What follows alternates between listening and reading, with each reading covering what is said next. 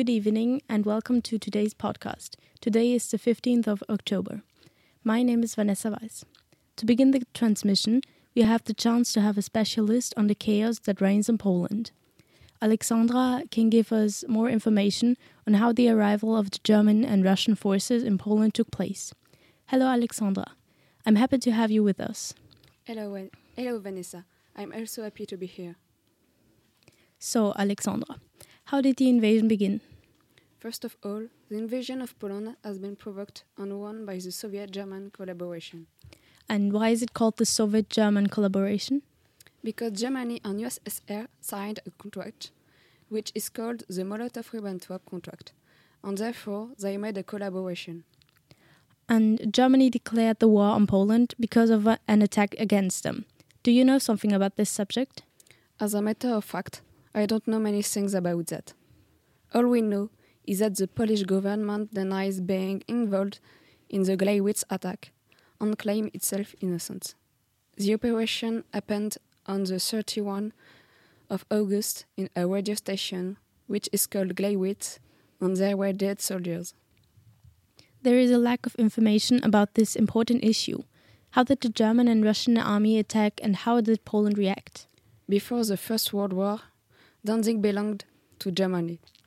That is why the people were happy to be involved, so they were a part of the country again. The German army, the Wehrmacht, also attacked the north, south, and west of Poland, while the USSR invaded in the east and south. Poland was therefore surrounded by, Ger- by Russian and German armies. And can you tell us what happened after that? According to rumors and hearsay, it was one of the largest battles of the German invasion of Poland. There was the Battle of Bzura, also called the Battle of Kutno, which I, which I can inform you. It was, in fact, one of the largest battles. It lasted 10 days, from the 9th to the 19th of September. It opposed the Polish army with the Wehrmacht. The speed of execution of the invasion had already repulsed the Poland army. The Battle of Bzura is one of most important for Poland because it provoked their defeat and it showed the lack of support from France and Great Britain. Okay, and I heard approximate numbers about the victims of this battle. There have been some 150,000 soldiers captured and 16,000 of them were dead. Are you okay with this number? Unfortunately, I think that there are even more. Oh, okay. And can you explain the different phases of the offensive? Of course, at last, I will try. So, to begin, the Battle of Bzura was held in the west of Warsaw, which is the capital of Poland, near the Bzura River.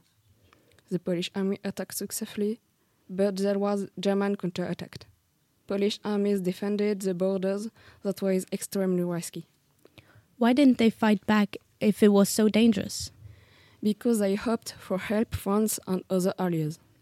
But they didn't really get involved apart from a few shipments of weapons or food.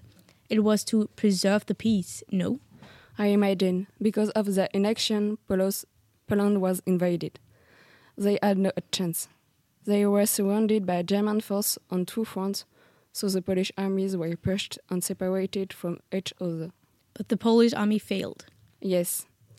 Furthermore, German force began the siege of the capital, which was successful. Um, but what are the consequences for Poland once the capital has been taken by Germany? I imagine that you that they had to do ideological campaigns. Yes, of course. But there is also the division of Polish territory by the Russian and German force once they controlled the territory. Okay, so to sum up, if the invasion of Poland was won, it's because of the so- Soviet German collaboration and the speed of attack, but also because of the inaction of Poland's allies, despite the hopes of Polish soldiers. Yes, in my opinion, several causes generate the defeat of Poland. Okay, Alexandra, thank you for coming and explaining those um, uh, those information to us about the current situation in Poland. We return in a few minutes uh, on another theme. Nothing to thanks for.